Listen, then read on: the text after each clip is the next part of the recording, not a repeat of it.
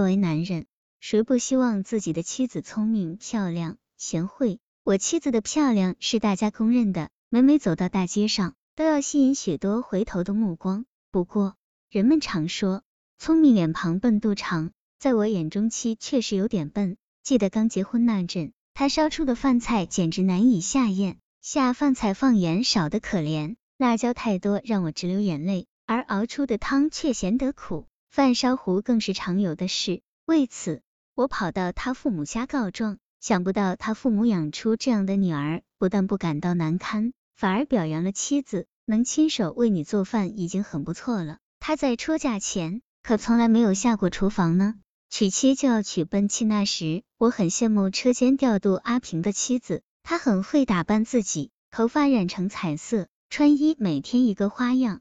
阿平回到家里，不但可以品尝到可口的饭菜，那嗲声嗲气的“老公，老公”，听起来心里也直涮酥。而我妻子从未在我面前撒过娇，讲起话来更是缺少我需要的那种情趣。我在心里嘀咕着。讨个笨妻子，生活中真少了点韵味。对此，我有些耿耿于怀。有一次，我到知心朋友处玩，向他讲了对妻子的看法，并问他，我找个这样的妻子值不值？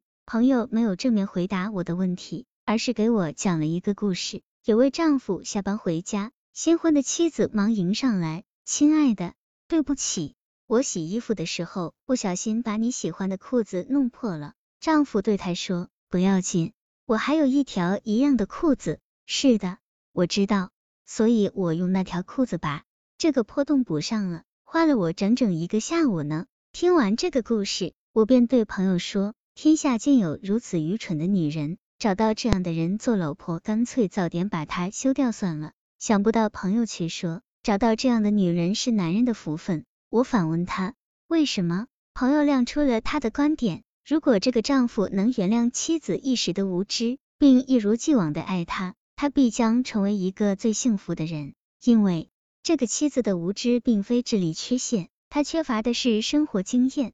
从补裤子这件事上可以看出，她对丈夫深深的爱恋。一条裤子破了，一般女子早就将它弃置一旁，或顶多送到缝纫店，又快又省事。她却花上整整一个下午的时间。精心细致的缝补这个破洞，若不是出于深深的爱意，他如何能有如此缜密的心思和细腻的情感？朋友的一番分析令我大彻大悟，我不得不重新审视自己找的笨妻。很多年过去了，由于企业倒闭，我和阿平都成了下岗工人，他妻子早已傍上一个老板远走高飞了，而我妻子却陪伴在身边，共同经历生活的风雨，共同创业。对于类似我妻子这样的笨女人，她可能一时无知，但绝对有情。现在在有人抱怨自己妻子笨的时候，我便对他说：笨妻是快宝，